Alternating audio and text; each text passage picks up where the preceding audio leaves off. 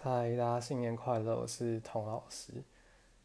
这一集我想要再讲关于瑜伽师资班的 Part Two 吧。之前的分享比较是偏向个人经验的分享，那这一集的分享我比较想把它拆成结构、结构式拆解的分享。主要讲瑜伽师资班，大家应该。只要动手搜寻，就可以知道还有两百小时跟五百小时，就是美国瑜伽联盟发的瑜伽师资时数。通常你会先完成两百小时，五百小时等于就是等于你前面完成两百小时最基础的师资班之后，后面你再去多培训剩下的三百小时。但也有一些系统还是有可以直接五百小时。整套进修的那一种，那再来除了瑜伽师资班的两百跟五百小时之外，还有一个 ERYT，他那个 E 只是 experience，就是 比较有经验的老师，也就是他他的规范只是你达到一定的教学年限跟一定的教学时数，也就是说像 ERYT 两百。就是你除了完成你本来瑜伽师资班的两百小时之后，你要有两年的教学经验，而且完成至少一千小时的教学时数。那 ERYT 的五百就是在一倍的意思，它就是变成说你至少有四年的教学经验，然后完成两千小时的教学时数。所以光只是看这个规则。他就只是有点像一般职场，你待比较久，你待超过四年或待超过几年，人家就觉得你比较比较有经验。这并我觉得这个并不等于专业能力的深度。这充其量只是代表说你有每年交年费给美国瑜伽联盟，并且登记在这个网站上。所以像我其实即使我有完成两百小时，然后又完成后续的五百小时的进修，跟这样子 ERYT 的至少两千小时，然后四年以上的教学，我我都有达成，但是我没有实际每年花个大概，我那时候查网站好像五六十块美金吧，就是可能一一一两千块年费，我没有每年去去缴纳那个年费，并且上去登记。登记的好处就是，你登记之后，你未来如果你想要开设师资班啊，或是你想开设研习课，你可以发几发时数出去，就是说你只要是 ERYT 两百之后，你就可以教两百小时的师资班；然后你是 ERYT 五百，你就可以开五百小时的师资班，或者是一些研习课啊、工作坊等等的，就是有点像的是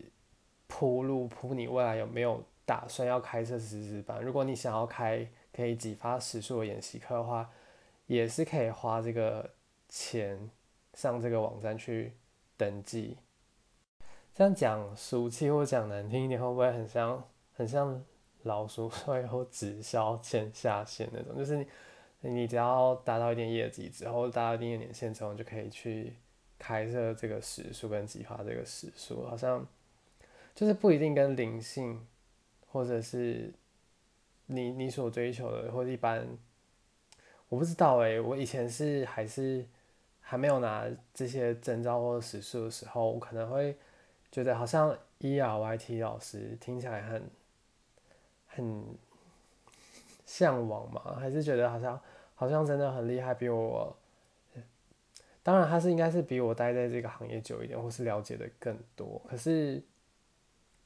这个。这个标准，或者是说他所具备的，不就是这个时数，他没有办法真的很深刻的去衡量，或是一个人的能力跟一个人你想不想给他上课，还有他的后续的灵性休息，很难用这种待的时间长短，或者是时数长短跟注册年限去做一个衡量，所以他，我觉得这个要打破一个迷思，因为一般的。瑜伽练习者除了如果说学习其他技能的时候，你当然会对于一个带领者有一定程度的信任或者是向往。可是瑜伽这件事情，它要更连接到不只是身体的练习，还有灵性的层次嘛，所以才会出现有些类似说诠释性侵啊，或是类似像邪教，或是一起练弹吹这种种种的很深刻的或者很深层的丑闻，因为我我相信练瑜伽的人，或是想要追求心灵的平静，或者身体健康的平静，身体健的健康，都会一般的人，如果他是嗯本身身心状况或者是身体状况就很好，他或许不一定要很马上的顾及到说他需他需要去补足这个层面，可能。至少是我，或者是我相信有一些人，他是在生活中面临到一定的困境，无论是情绪上的困境，或他身体不好，或是他想只是单纯想要减重，培养一个生活运动习惯也好，就是他是有一个转折点才会追求心灵层次，或者是这种种的慰藉，或者是需要被带领的，所以他很容易牵扯到我们很。内在跟深刻的情感，这种，可是当一个注册瑜伽史书这件事情，它不等同于说他就是一个可以被信任的，或者是他就是一个好的老师，他单纯就只是一个登记。好，这些我我只是到这边就打住，没有要挖太多瑜伽界的那黑幕给大家。我想要分析的是一个瑜伽师资班会上什么吧。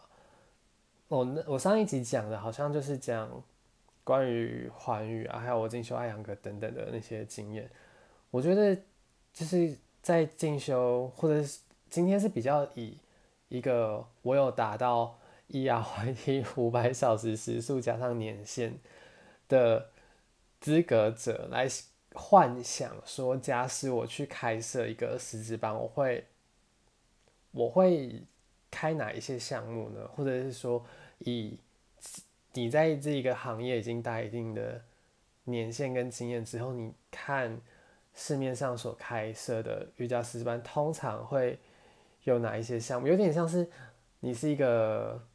开小吃店，然后做卤肉饭的人，然后你就开始去吃各种。或是看其他店的卤肉饭怎么做，你大概知道哦哦，他们是大概怎么去作业啊，或者是怎么去营运一家店的感觉吧。所以这边其实可以大家思考看看，你是一个开师资班的人，你会觉得要给予学生哪一些项目，或者说以一个瑜伽老师他需要具备的能力有哪些，去做思考看看。这边我要开始讲下去，我觉得。一个瑜伽老师最基本的能力就是体位法的示范，还有个别体式的调整，跟这个调整包含是你怎么去使用一些辅具啊，例如说瑜伽椅、瑜伽绳、瑜伽砖块等等。再就是序列编排，这些都只是很技术性最基本的标配。再就是你的口语表达能力，跟你没有办法依学生个别的状况状况去做。调整，因为大众课你可能教二三十个人，只是教一个均值、平均值。但是如果你要接私人课或者是小班制，给予学生他有特殊需求的话，你就要有更专业的能力，可以去依他当下的身体状况去做调整，而不是一个给他一个平均值。因为如果你只是给他平均值，他干嘛要跟你上一对一嘛？然后在除了这一些。教课技术之外，就是我觉得很重要一部分是自律。所以你去看为什么瑜伽师资班他们每天早上会有晨练，这一部分老是老师想要看你的练习状态，还有一部分我觉得是要养成自我练习的习惯。自律除了是体位法练习，可能还有八字的其他戒律跟灵性休息等等。那体位法之后，另外那那两只很。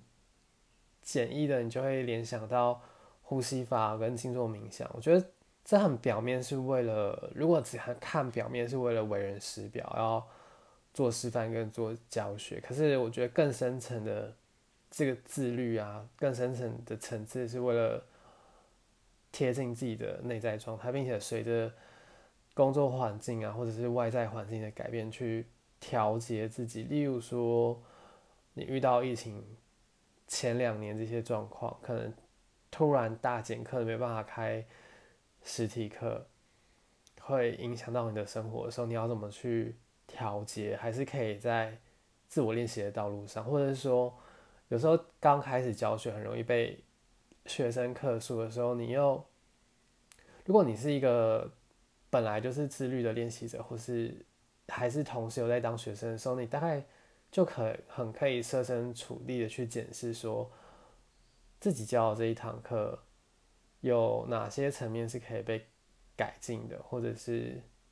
哪些层面其实就就就是你自己的优缺点。因为我觉得有趣的就是你你如果是一个瑜伽老师，你同时其实也会具备是一个瑜伽练习者，或者是瑜伽学生，有点像是一个演员，他同时又是又是导演，他随时要在这两者中切换。你在带领一堂课的同时，你有一部分的自己是从学生的角度去检视这个台上的你自己是不是有符合这样你理想上的教学资格吧。再来，我觉得为什么自我练习或者是后续的其他精进很重要，就是假使是你真的有意图开不只是一个小时、两个小时、三个小时这种大众课，你想要未来开设师资班或者是工作坊这种进阶的课程，你必须要有反刍跟思考的能力。就虽然这条路上会。一直去进修，可是你可以去想想看，那些大师或现在实际在开设师资啊、工作坊的那些人，他们是如何拥有自己的视角跟研究成果？我觉得这个方面其实不要被派别啊或者传承所局限，要可以在自己的自我练习当中去做一些尝试。我之所以觉得。E R Y T 有有一点点荒谬，用教学时数去规范，是因为你想想看，好，假使是你真的教了两千小时，可是这个两千小时又如何？你光是看一堂课好了，你就是，假如说是一堂一小时的课，你教了两千次，它不代表说你可以有完备的能力去开一个五百小时的师资班，它只代表说。你对于教一个小时的课程是相当熟练的。如果最最好笑、最荒谬的一个情境是你上了一个固定序列、一个热瑜伽十几二十个动作的师资，然后你拿这个固定的序列，你教了反复教了两千次，这只代表了你很熟悉怎么教这一个固定序列，并不代表说你可以。自己衍生出这一个小时之外，另外四百九十九十九十九个小时的内容，对吧？而且你光是看一堂一小时的课程，你可以很简易的拆解。前面五分钟，你可能就是呃静坐冥想，或是你要泛唱也好。那像我是一个没有那么爱泛唱，或者是在大众课教静坐冥想的。老师，我可能前面至少十五分钟、二十分钟就是做一些基础的暖身嘛。再偷懒一点，老师他可能就是二十分钟给你拜日式 A B 就过了。所以这很荒谬的是，你就算教了两千个小时，好，你这一两千次的一个小时里面，你可以前面二十分钟是暖身，然后后面再来后面的四十分钟呢，我有其中二十分钟到三十分钟。可以教今天我想要铺成的进阶提示，就是你去回顾我前面讲怎么教一堂课或者一排序的那个系列，你就可以大致把一堂课分为哦二十分钟暖身，然后二十分钟的高峰提示，跟最后十五分钟的收工，加上五分钟的大休息。所以你光是重复这样子的 SOP，你做了两千次次也不代表，或是你教了十年好了，你也不代表说。你就拥有丰富的内容，可以去教其他的人怎么去当一个瑜伽老师。所以，我觉得学完两百小时、五百小时之后，或是你教了很多堂大众课之外，很重要的是你有没有在这些教学中去丰富自己的教学内容，去教有多样性的，无论是体式啊，或是瑜伽的视野啊、层次也好，还有你有没有给自己架设一些挑战性教学教学者的挑战性？那这里我就是因为我其实也知道有其他的 podcaster，其他瑜伽老师们也有在讲瑜伽师资的内容，大部分可能就是讨论价钱啊、性价比，或者是介绍说他他去上过的师资嘛。我自己听的也觉得蛮有趣、蛮开心的，因为因为有些老师他是去国外进修嘛，那些出国的经历我自己听也蛮津津有味。但我就回到，呃。今天我想要幻想，假如我会开师资班的话，我会怎么去分配这些？假如说是开一个两百小时，你会怎么去分配这个两百小时的时数？你其实去看一般外面开设师资班，他会给予课程简章跟课程架构嘛？那最重要就是你每天一定会有晨练，那这个晨练通常一个瑜伽师资班分配的时间，它不会是。简短的像大众课这样子上一个小时或一个半小时，它是会是一个深度的两个小时的练习，或者是像环宇瑜伽，它是到三个小时的早上晨间练习。它一个瑜伽师资班，它会假如说两百小时，你一天上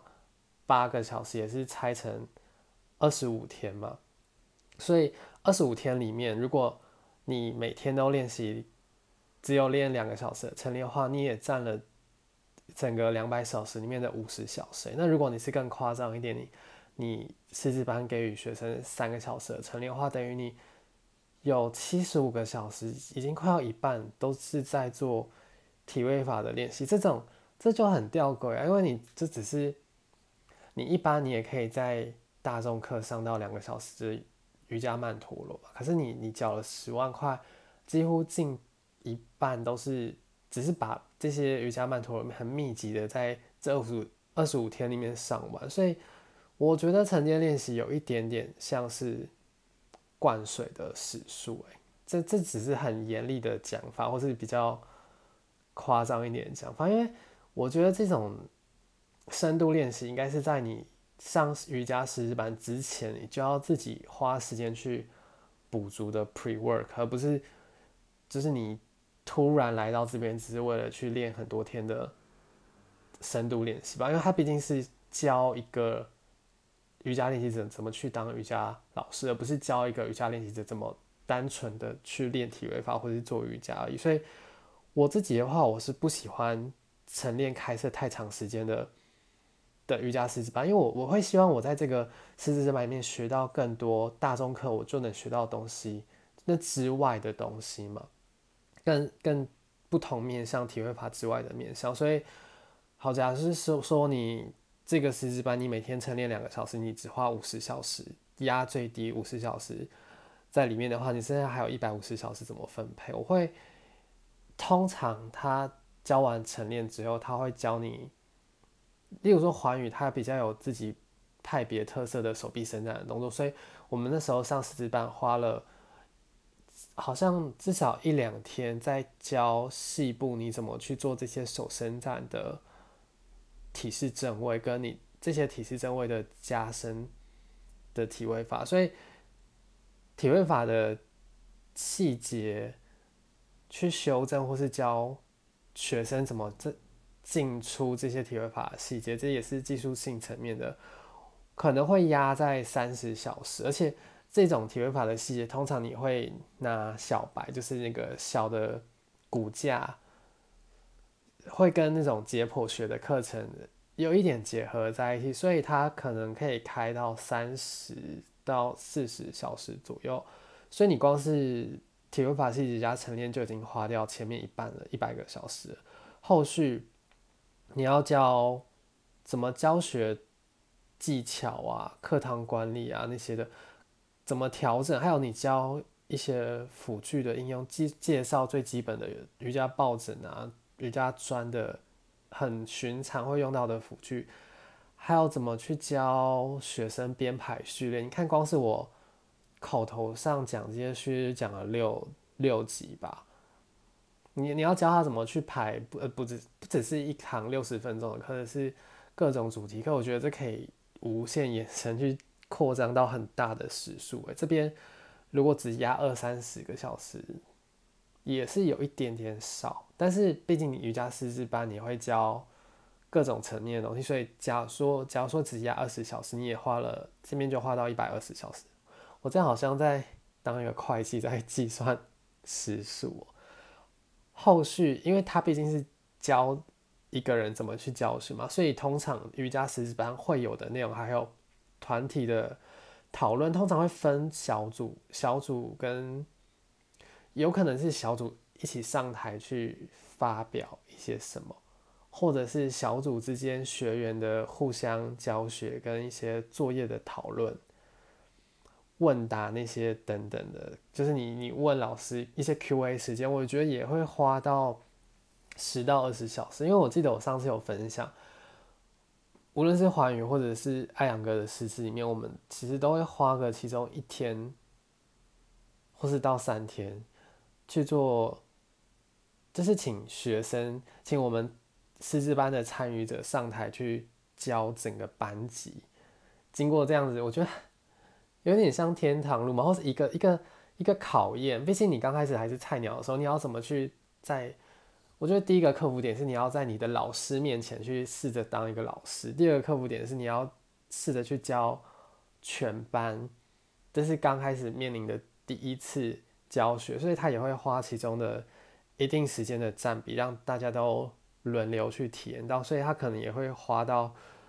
二十小时，所以你看这样子就已经花到一百四十小时。再下来，你总要教体育法之外的啊，包含冥想啊跟呼吸法。记得我后续在进修三百小时的时候，我上哈德斯老师的那种瑜伽疗愈主题的系列。我们每天其实也会花半个小时到二十分钟，他给我们一些冥想的引导啊，或者是呼吸法的引导，或者是。我们一整天的课程结束以后，七个小时就是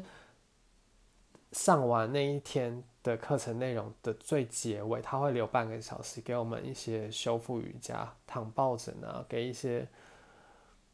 嗯，无论是 Yoga Nidra 或者是比较修复的口令辅具的那种瑜伽练习，所以不用夸张到每天花半个小时，但你至少也会。占整个课程里面的，我觉得至少十到二十小时，因为我也曾经去进修过五十小时跟四十小时的呼吸法主题的演习课，所以你你想想看，光是呼吸法，它教什么清凉式呼吸啊、欧音式啊、纳迪修达纳这些，或者是头颅那些什么的。不同种类的呼吸法，它可以花到五十小时去讲解。可是如果把它减配版压缩在一个瑜伽师资班里面，然后你还要加冥想，我觉得花个二十小时也不过分吧。这样就已经一百六十个小时。而且其实，在整套两百小时的游戏规则里面，它有其中二十小时是就是非亲授时数，也就是说这二十小时可能是。他开书单给你回家略略读啊，或者是开一些作业让你回家去完成的时间，所以他其实实际上的真正跟你面对面教学可以只教到一百八十小时，剩下二十小时就是你要后续去完成他的作业。所以我们光是这边就已经花到一百六十小时哦，你后续你总要教一些瑜伽哲学吧，或者是瑜伽的历史啊派别。的介绍啊，跟一些理论课也大概二十小时，这样就一百八十小时哦。还有一些像啊阿育吠陀啊，跟脉轮等等的这些一些老师特有的自己喜欢的主题，他也会可以我拉出来花个十到二十小时，所以光是这样子简单的去分配，大概两百小时就就结束了。所以，我们这边再统整一下这个两百小时，这样好像我要自己宣传，我要开两百小时，我并没有，我现在没有要做这么辛苦的事情。你想想看，你一天要教八个小时，可是多累啊！我觉得光是五天我就要身心耗竭了吧？怎么可能去教连续二十五天教大家两百小时的课？好了，如果你真的想参加两百小时，你可以私讯我先汇款来好吗？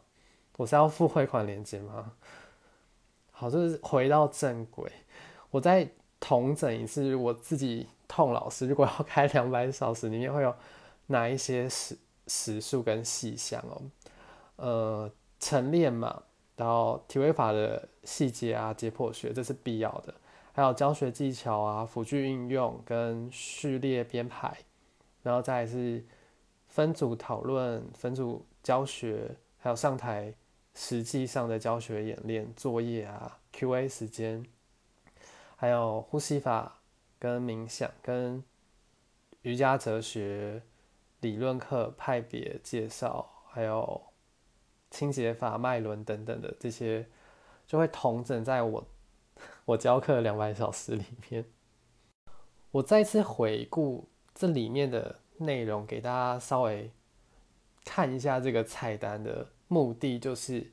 我们在切换角度好了。如果你今天是一个你要开这样两百小时内容，你也可以自己现在按暂停，然后去。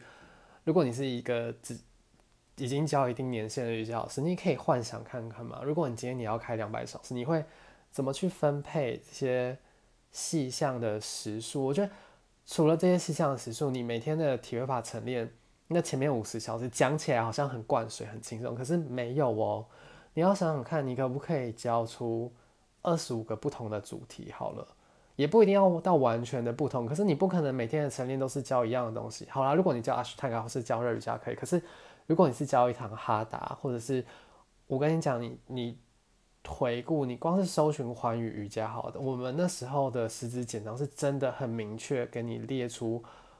这二十五天里面，我们每天的师资晨练都是完全不同的内容哦，就是。你可以认真到这样的程度，所以你今天去想象，你是一个开两百小时的老师好了，你有没有拥有这样的多样性跟这样的能力？你可以一一去教授那些。我相信最基础的教体育法，我们一定都可以。可是教其他人，或是教另外一个练习者怎么去教学，怎么去教呼吸法，怎么去讲解这个脉轮系统跟瑜伽哲学跟瑜伽历史。这不是每个瑜伽老师都擅长的，所以我为什么我要开 podcast？我觉得这有一点点像是给我自己的一个挑战吧，因为我平常上课我教体育法的时候，我哪会像现在话这么多，跟你跟你讲半个小时，像是拉雷或是聊天之外，没有啊，我就是一开始哈，我们就开始做，嗯，就是我前面讲那些序列啦，开始做三角式啊、半三角、什么侧角式等等，我不会跟他去分析说。有时候心情好，或许会讲我今天想教课的主题跟我的安排，可是不会每一次都是这样子，或是我也不会今天仔细拉二十分钟跟大家冥想，或是教呼吸法，不太可能。你很难在一般的大众课上面去获取这样的进修机会，或者是获获取这样子的教学机会，一次去尝试演练。教师资班怎么去教学？像我之前曾经开设一些后弯的深度练习小小的工作坊啊。我那时候在准备怎么去教这个小工作坊的时候，我有印象，我一个工作坊可能是教全功，或是格兰达森啊，格兰达式，或者是教脚背头、脚踩一下轮式好了，我都有试图去。像前一集那样拆解骆驼式一样，试着把一个高峰体式在课堂上怎么有有系统的讲解。你你你可以去挑战看，你有办法去讲解一个体式，花五分钟，然后在课堂上，嗯，除了讲解它的根基啊、示范啊，然后拿同学来示范啊，讲一些稍微。修正一些基础的错误，把它当成是主题课来讲，就是你就是花其中的五到十分钟去尝试看看，然后去 run 不同的高峰体式。我觉得这就是一个教学的 challenge，教学挑战，有点像就是玩游戏那样去挑战。你挑战看今天有没有办法深刻的讲一个提示五到十分钟，然后去把瑜伽之光里面的你可能挑出二三十个动作好了，因为其实你就算是教师资班，通常啦，他就是拉出他们这个派别最常教的四十到五十个体位法，然后跟你讲解跟分配不同的群组，例如说站姿群有哪些大原则，后弯、前弯、扭转有哪些大原则。你如果很认真的，没有 没有没有说像我这样，就是我刚刚差点讲。好，的确是很认真的，像我这样嘛。你就是把瑜伽之光里面，你抽三十个你自己喜欢的体位法，然后你这个月啊，你就是每天不一定要每天，或者这个礼拜，你就是认真的在这一个体式上做钻研，并且去分享这样子的教学在你的课堂上。你一年下来去玩这个挑战，你就会在教学技巧上精进很多。我不知道其他老师是怎么去做自我锻炼的，因为我曾经有想要开设。嗯，可能十二十小时的那种工作坊，或者是在更年轻一点有企图想要教两百小时，或是我其实我的朋友、同事、同业 Stella 他们就是想要开两百小时嘛，然后我也曾经幻想说，哎，我或许可以去课时教个理论课，或是教什么也好，所以我其实到一直到现在还是有意识的去锻炼，因为。过了一段期间之后，你除了自己练习体位法有所进展之外，我觉得教学的乐趣很大，是你看着学生怎么进步嘛，然后你并且你你看着自己的教学技巧精进。我觉得所谓的教学技巧精进，就是你你尝试看看那些新的学生到你的课堂上有多快可以去吸收你的教学语言，或者是他这一个月三个月经过你的雕琢之后，他体位法的的要生程度。就可以回，就是有点像 KPI 去检视说，哎，你自己的教学成果，然后用不同的方式去教学，或是给予自己不同的挑战，主题式的去教学，开不同的主题课之后，你就会透过这样像玩一样，然后半玩半工作，你你会不知不觉让自己的功力进步很多。我不确定其他瑜伽师资班老师有没有去。教大家后续怎么在教学道路上练功，但这是我自己练功的其中一种方式。我也曾经想过说，如果我要开两百小时的话，我要怎么去讲理论课？所以我有时候心情好，我也会在课前的五分钟去讲解说：“哎，我今天的课程规划是什么？我今天要教主题课是什么？扭转的大原则是哪些？所以我和我怎么样怎么样去串接。”今天的排序，我我心情好的时候也会也会把它当成一个教学挑战去练习看看。再来还有一种方式就是用自己的话说，因为你看那些瑜伽历史，例如说其中其中一个片段是体位怎么体位法怎么进展的，从可能哈达瑜伽只有简单的十几个十几个动作，然后到瑜伽之光的这些进展，然后到一千个体式这些进展，这这一段的瑜伽历史，这些都是 Google 得到的嘛？可是你有没有办法去介绍给一个没有听过这件事情的人？因为在教瑜伽历史的时候，他就是用你自己的话试着去去说，你也可以拿来在课堂上练习看看。所以它有一部分是没有那么原创性的内容，那但有一部分又是，我觉得也不一定到很原创性，而是。你也没有自己的见解，也没有办法用自己的逻辑去逻辑爬书、消化这些东西，然后反刍之后应用在自己的教学上面。所以回到你怎么，我觉得他，我今天的主题反而是从瑜伽师资班的架构介绍跟 RYT 的那个游戏规则，一直讲到说，如果你要。开设一个师资班，你要怎么去锻炼跟精进自己的教学能力？这个是在你很简单的直接花钱去进修之外，你怎么跟自己去做磨练，跟自己去做锻炼？而且这是不用钱的，这反而是反而好玩的来讲，你是拿这样子的锻炼去赚钱的。你你又可以教课，然后赚取你本来就该获得的。报酬，可是你又可以在这个报酬之外获得你的教学能力的要生，除了这个技巧之外，还有我我记得我那时候上完环宇伽，我们有一段时间就在团练。对我们那时候师资班，你总会有交到比较好的五个朋友、十个朋友吧。我们自己有开一个小群组，然后最开始我们是照着瑜伽的，我们那时候有练习本啊，就是老师会给你晨练的序列。我不确定其他师资班有没有，他们会给你大概几套基础的这个派别的序列。那第一个是我不喜欢。花时间在瑜伽师资班里面，大家互相教学。我宁可我没有说我不喜欢互相教学这件事情，我只是不喜欢我付了钱，然后用这个占用这个时数去教学。所以我们在实习班结束以后，我们十个朋友，十到十三个朋友，有自己去外面租小教室的场地。然后我们那时候记得有到每周，或者是隔周，或是隔一个月。一个月一次是像我记得那时候有，Chloe 啊，Stella、Hannah，我们我们每个人去带两个小时的瑜伽练习，就是可能这个月是我，然后下个月是其他的同学，或者下个礼拜是其他的同学，我们可以选择你要照着序列本上面的的排序去做教学，也可以选择你要自己去编排一个两小时的瑜伽教学。而且我我觉得这个很怀念这一段团练的时光，是因为。第一个，第一个是我现在教学一段期间之后，我没有那么爱 drop in 到一堂陌生的课上面去尝试，或者说难听点踩雷，因为我不确定今天这个老师他的教学技巧好不好，或者是他今天教的主题是不是我想练习的，所以久而久之我就会喜欢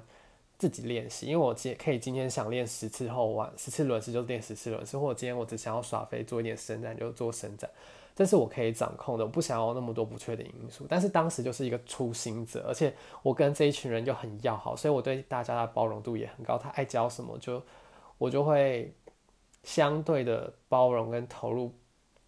去去吸收。而且我很喜欢那时候，我们就是除了每个人教两个小时之后，最期待的是应该是下课后我们去聚餐吧。除了编歌单的时候花了一点时间。然后排序列，其实我很快，我我其实花一两个小时之内，我就可以完把这个序列，甚至半个小时把这个序列排完。更多的时候是我们那时候常在讨论说，哎，我们这个礼拜要去吃哪间餐厅，然后小教室就会租在那间餐厅附近。这不只是纯粹吃喝，就是我们会在练完之后，然后去那个餐厅吃喝，并且讨论。就是假如说今天参加十个人。然后除了那个教学者当下那天会分享说，哎，为什么他这样的排序跟他这次的教学理念是什么之外，其他剩下的九个人就会分享说，呃，今天练习完的感受啊，或是哪一边好像很喜欢，或是哪一边诚实的有点残酷舞台讲说，哎，我觉得你今天只是在 show off。我就曾经被这样讲过，因为我那时候编了一个手平衡跟手倒立的序列，很多倒立的练习。然后，因为我那时候就很喜欢这样子做高强度的练习嘛，可是我当下才是才刚开始教学三个月，所以我那时候的心态是有一点在喜欢在台上示范，说我的体位法很很强，然后可以加深到哪个层次，然后就被同学点出来说：“哎，你这次的练习好像只是就是很 focus 在自己的示范上面，没有看我们后面已经死一排，大家并没有很想要练这么高强度的练习，就是。”这个后续大家给的反馈，我觉得是很珍贵的，总比你之后实际在外面教课了一轮，然后被课数 什么的来的实际吧。毕竟这些是你的朋友给你一点意见，你也不会觉得太刺到心里面，或太刺了、太残酷。你就知道他们是为了你好，因为下一次就是换他来教学，然后你给予他你真实的反馈。我我觉得蛮珍惜。师资班交到这群朋友，然后那那个互相教学团练的时光，我我也蛮建议大家上师资班的时候认识朋友，后续去做这样的操作，你你们会变得很好朋友，甚至去户外瑜伽也好，去海边啊，去公园，不一定要租小教室，也是也是一个很很放松的体验，或是去朋友家也很好玩。可是讲完这些快乐的，我也想。稍微分享一下我去年比较，去年到前年经过比较阴暗的时刻跟事件吧。因为我去年其实有被朋友转述说，哎，有一个老师也是环宇瑜伽老师，就直接说，哎，痛老师教的根本就不是环宇瑜伽，好吗？然后后来就说，那他的学生来。也就是练的不是真正的环瑜伽，什么什么不拉不拉不拉的，我可以理解，因为我自己我不我，如果你有练过环瑜伽，你就知道我们前面可能简单的翻唱是有的，然后后面结尾会有一个祷告词啊等等的，还有中间会有很多转向啊，或者是一些五指并拢跟手伸展的改良的正位，或者是那些等等的我。因为如果你常听我的 podcast，或者你之前上过我的教学，我会省略那些祈祷词，然后省略转向，跟一些环语比较像仪式性的东西，视觉观赏那个，我也我也不喜欢视觉观赏，我就直接讲我不喜欢视觉观赏这个练习。嗯，我曾经上过 Laura 老师的课，我觉得他视觉观赏带的蛮好，而且他整套。无论是不对称的呼吸法，或者是转向，都非常的熟练跟流畅。虽然他现在没有在这个派别里面教学，可是我曾经见识过很诚心虔诚在寰宇瑜伽路上的老师教非常纯正正统，而且能量很饱满，让我觉得我到现在都觉得很佩服他可以这样子去带领一堂瑜伽课。的老师，可是我自己知道说，其中某一些层面，无论是视觉观想或者是转向，我并没有那么喜欢花分配时间在这个教学上。像如果你刚刚听我去讲我怎么分配两百小时的瑜伽时间，我你就可以意识到我是一个对时间分配敏感的人，或是对于效率是敏感的人，我就会思考说。我今天难道要花五分钟冥想吗？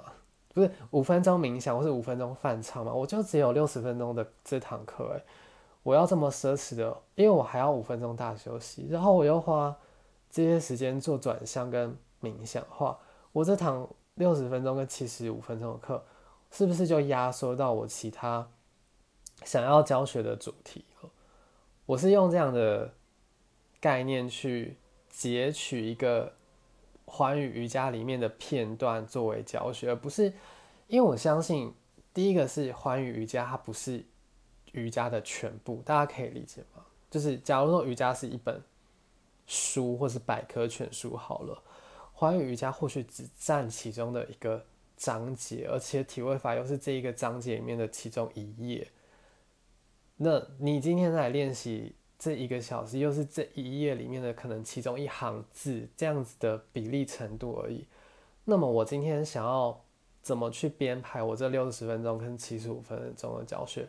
我当然不可能呈现原汁原味百分之百的还原瑜伽，或是所谓瑜伽的全貌啊。你就算上完五百小时瑜伽世界，不会洗的还原瑜伽的全部或是全貌。所以我觉得不太能理解。今天我们同样都是。截取华语瑜伽的一个片段，没有谁有这个权限或是这个资格去批评另外一个老师说他教的不是华语瑜伽。你只要教的是瑜伽，或是哈达瑜伽，或是阿斯坦嘎瑜伽也好，你就一定会有跟华语瑜伽重叠的这个部分。那你很难说，那这堂课不是就就完全跟华语瑜伽无关，或者就不是华语瑜伽。我觉得这。在讲这句话或在定义这句话的人，是不是有一点太自大，觉得自己就是寰宇瑜伽的权威呢？我甚至甚至教甚甚至讲这句话的人，他的如果我要论年资或是练体法休息，我都不觉得是在我之上的练习者。甚至他教的再正统，在依照这个排序教或者排序本上的排序教课，像鹦鹉学舌那样教课，我都不觉得。他教的就是所谓原汁原味，他口中纯正的华语瑜伽。如果你如果你要上纯正的华语瑜伽，你就是跟创始者上就好。谁要跟你一个 默默无名的老师上，然后就很自诩说：“哦，我就是诚心的在练一个百分之百原味的华语瑜伽，没有没有什么好去这样的做比较。但是我相信，其他还是探老师也有可能被批评说他教的不是纯正的瑜伽，这种事情不会只在我个案上面发生，你永远有可能未来也有可能被有人被批评说他教的不是什么什么瑜伽。我觉得这个没有什么好争争论的，所以听到这样的评价的时候，当然心里会有点不舒服。可是经过你这样仔细一想，你本来就不可能教的是瑜伽的全部，就连那个人教的也不是瑜伽全部，或是就连这个创始者教的也不是瑜伽全部。你今天只是用你的视角跟逻辑诠释这一堂课，并且你是用他的这样子的系统逻辑架构之下。有一个大架构的诠释，这并不代表你教的就不是什么什么样的瑜伽，也没有一个人有资格去批评你不是教怎样怎样的瑜伽，而且你也不可能在现在这个阶段就已经是一个完满的修完所有瑜伽学分了，因为不可能修完所有瑜伽学分的人啊，你你如果你刚上完两百小时出来教的第一堂课，跟你现在教学五年六年之后教的。现在的任何一堂课，你都很难去批判说，当时刚拿完师资班教学的那个你不教的就不是所谓的瑜伽，或是你教瑜伽二十年之后才是教所谓的瑜伽，这只是有没有带给那堂练习者，就是参与你课堂的学生所谓的瑜伽练习，或是给他所谓的。进展嘛，或者给给他当下该有的适合的教学而已吧。然后还有另外一个 阴暗的事件，就是我去年底的时候，应该是去年底的时候，我就放掉了富邦的课。其实我蛮喜欢那边的公司团课的，可是就是有学生课数我教的太难，然后而且他是频繁的课数，应该已经课数了不止。一次可能是多次，甚至就是他不想要上这一期，可是我就觉得很奇怪，他他已经课数过一期了，他要再克诉第二期，他是期待我有所改变吗？还是期待怎么样？我是有在调整其中课程的难度，因为我我在课堂上我甚至不会去教直批，也不会教轮式，我顶多后弯最深就做到公式，然后教一些英雄一啊、英雄二、英雄三的站姿。我觉得我。自己检讨之后，我教学的那堂课的难度并没有到很高，我只是给予最基础的站姿练习跟一些趴姿的手伸啊，我已经尽我所能给予，我觉得适合上班族的强度，又不会让他们下午没办法上班的强度。可是里面当然有一些学生是称赞我的教学，可是有其中一个学生他可能反复课数之后，我收到这样的评价，还有他们管理者收到这样的评价。之后我们有稍微做一些讨论，然后我觉得，嗯，如果有人这么不喜欢我的教学，或者是我已经调整到这样子的教学强强度，我不想要，就是每一周去都是趴趴躺躺，只是简单的做复健或是做伸展而已，因为毕竟我想要给自己有一点教学挑战，然后我也想要给予想要练习一定强度的学生。该有的，我认为该有的教学内容，而且我也花了一定的通勤成本，加上我其实现在不缺教学的时数跟课堂跟薪水，所以我衡量总体衡量之后，我觉得，嗯，如果有人这么不喜欢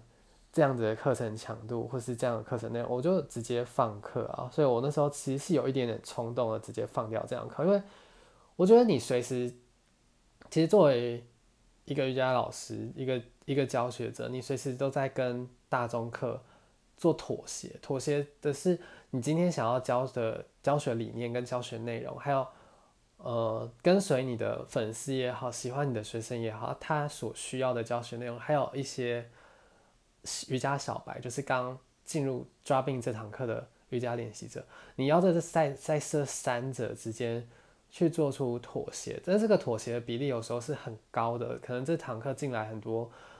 不熟识的学生，所以你要多配合着他们一点。可是也有可能是你教的都是一整班跟随你长久的学生，所以你妥协的程度可以少一点，你教的上心一点，你教的更爽一点。这只是比例上的程度问题。可是这也会虽然短期之内你觉得好像只是心情上跟比例上问题，可是你想想看，你的教学是五年、十年为单位的时候，每天一点点的妥协，它会，我觉得会影响到一个人的性格跟他的教学风格。所以，即使有时候你可以做出相应的妥协，但是长久下来，你要不伤害自己的主干跟性格之下，还是要适时的去放掉一些。你没有那么喜欢的教学环境，或是不是那么适合的教学地方，但是又回过头来讲，虽然我讲完这件事情之后，我最近其实也有点慵懒嘛，还是有点懒散嘛。我觉得有时候教课又是一个一个教学处境，或是一个课堂的氛围的想象。好了，就是你不一定永远要。教学能量是很饱满的，一定要 push 学生在基础上面扎根，或是不断的去突破跟精进他的体位法。是像我最近，我要稍微小小工伤时段。我像我十，我一月十一号跟一月十三号，就是下个礼拜二跟礼拜四晚上的十一点，我多开两个免费的瑜伽时段，那就是深夜的开髋伸展。我把这堂课定义成一个。存在感比较低的化妆水，就是它，它并没有要很突破性的机能让你什么美白啊、抗老啊什么，它只是要让你的肌肤稳定而已。像讲的，马上要介绍我怎么保养品，并没有，我只是要介绍说，我这堂课呢，我希望架设成一个门槛没有很高，是让你睡前简单无痛的，没有特别目的的，就是也没有说你一定要去。流汗呐，或者是做到脚背头啊，做到很强烈的伸展，它只是要让你稍微舒展筋骨。因为你一定有过那种经验，就是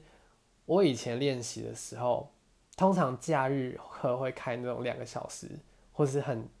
长时间的深度练习。可是我假日的时候又就当会想要去约会嘛，或是想要出去玩啊，你会想说，嗯，如果我下午两点我上完这堂哈达图，或者上完这堂 Yoga 曼达拉。然后把我自己吵死的话，我等一下去吃下午茶，或是晚上约会，我一定气色会很糟。虽然它长远下来是让我的瑜伽有所要进、有所进步的，可是在这当下，它已经去榨干了我当天的能量跟身心强度、体力的能负荷的。我我晚上如果我要做人生中其他的事情，或者是像你还要有其他的工作的话，你就会衡量你的体力分配。所以我觉得有时候你不一定要很饱满的。要学生全心奉献他当天的体力跟身体的蓄电量在这堂课上面，而是你我像我开设这一堂课的目的是我深夜睡前的一些零碎时间的伸展，所以也只开那个六十分钟而已，不是做到什么九十分钟的课，它只是要让你门槛比较低，然后无痛，不会影响到你的体力分配的伸展。有时候有有需要有这种教学情境，我觉得。像我为什么我敢开这种夜猫时装，而且并且有这种需求，就是你去设想一个你自己会面临的瑜伽情境，就是例如说，贵妇喜欢吃那种不太甜的蛋糕，或是我刚刚讲你想要有一个周末可以约会的好气色，可是你有你又想要有一点稍微消水肿，或是有点稍微伸展，有点练习到瑜伽的感觉的话，你不用做到百分之百强度的瑜伽，只是开一个十趴。只需要花十趴课程体力的瑜伽，这也是一个一个市场吧，或是一个顺应你当下心情的瑜伽教学。就是我当下我不想要花耗费太大的能量的奉献，可是我也想要大家一起陪伴，有一个睡前陪伴的伸展，所以我开了这样情境式的瑜伽课程。那我应该会把我瑜伽的课程群组把它连接贴在。资讯栏上面，所以如果你后续你想要参加我的线上课，或是这种免费课程啊，来讲也是一月十一礼拜二跟一月十三礼拜四晚上十一点那种深夜一个小时的睡前开关伸展，我之后也会不定期的在群组上面公布这种免费的推广课。当然你也可以就是懂，这我觉得这不算懂，也就是你你花一点自己的投金钱的投资来上我的线上课程。去体验教学也好，就是大概赞助一下嘛，毕竟都听了那么多内容，你可以来体验看我的教学。我把这些报名链接跟群组链接都放在资讯栏上面，你也可以呃分享啊，然后五星好评啊，或是评论。Apple Podcast、Spotify 好像也可以打五星评论，或是有任何的想法，你也可以私信我的 IG 做一些交流讨论。虽然我没有在做那种读留言的事情，可是其实大家的留言我还是会看，然后也有学生会跟我赖那边讨论我今天录制的内容。我觉得我觉得有这样的交流是蛮蛮开心的，所以也欢迎大家跟我交流。那今天嗯，瑜伽师资班二。还有你怎么去锻炼自己成为一个开设瑜伽师资班的